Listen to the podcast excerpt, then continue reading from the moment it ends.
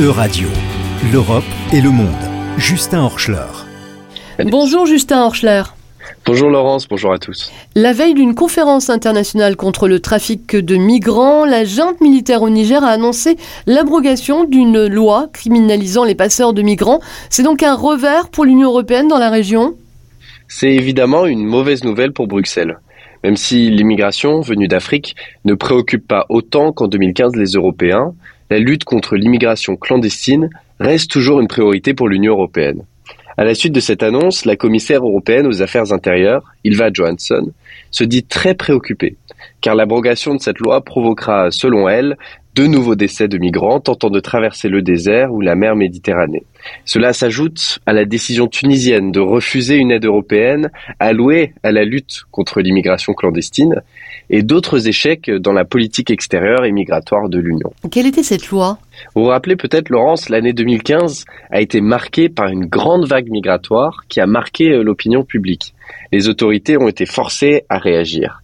L'Union européenne a fait du Niger l'un de ses partenaires pour lutter contre l'immigration clandestine. Et le pays a passé une loi criminalisant les passeurs et autres acteurs de cette économie. L'imposition de cette loi, Justin Horschler, a, a, dû avoir des répercussions sur certaines régions au Niger dont l'économie bénéficie hein, de, de l'immigration. Oui, prenons par exemple la ville d'Agadez. C'est la cinquième ville du Niger et elle est devenue l'un des principaux points de transit pour les populations africaines se dirigeant vers l'Europe. Avant 2015, cette économie de la migration était autorisée et même assez développée. Une personne passant par Agadez pouvait trouver facilement des logements ou des passeurs pour continuer son parcours vers le nord. Mais cette économie a été touchée par la loi de 2015 criminalisant les passeurs de migrants. Des dizaines de personnes auraient été arrêtées et d'autres condamnées à des amendes allant jusqu'à 45 000 euros. Les passeurs n'ont pas pour autant cessé leurs activités, mais se sont adaptés en prenant des routes souvent plus dangereuses au détriment des migrants. L'Union européenne a pourtant lancé des programmes de reconversion pour les populations impactées par cette loi. Euh, ce n'est pas un succès? Non, pas vraiment. Euh, L'Union européenne s'était engagée à financer la reconversion de ceux qui profitaient de cette économie. 7000 personnes devaient en bénéficier, mais seulement 300 ont été reconvertis à Agadez. Et c'est souvent des personnes qui participaient pas à ces activités. Elles étaient exclues du programme car considérées comme des criminels.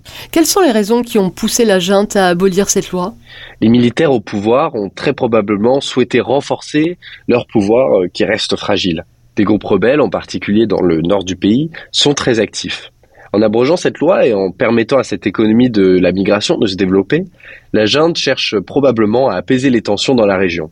Elle profite aussi d'un climat de haine envers l'Europe et notamment la France et prend des mesures pour contenter l'opinion. La loi a été considérée par certains comme une ingérence européenne dans les affaires nigériennes et notamment dans la libre circulation des personnes. Donc en abolissant cette loi, quel message envoie la junte militaire à l'Europe?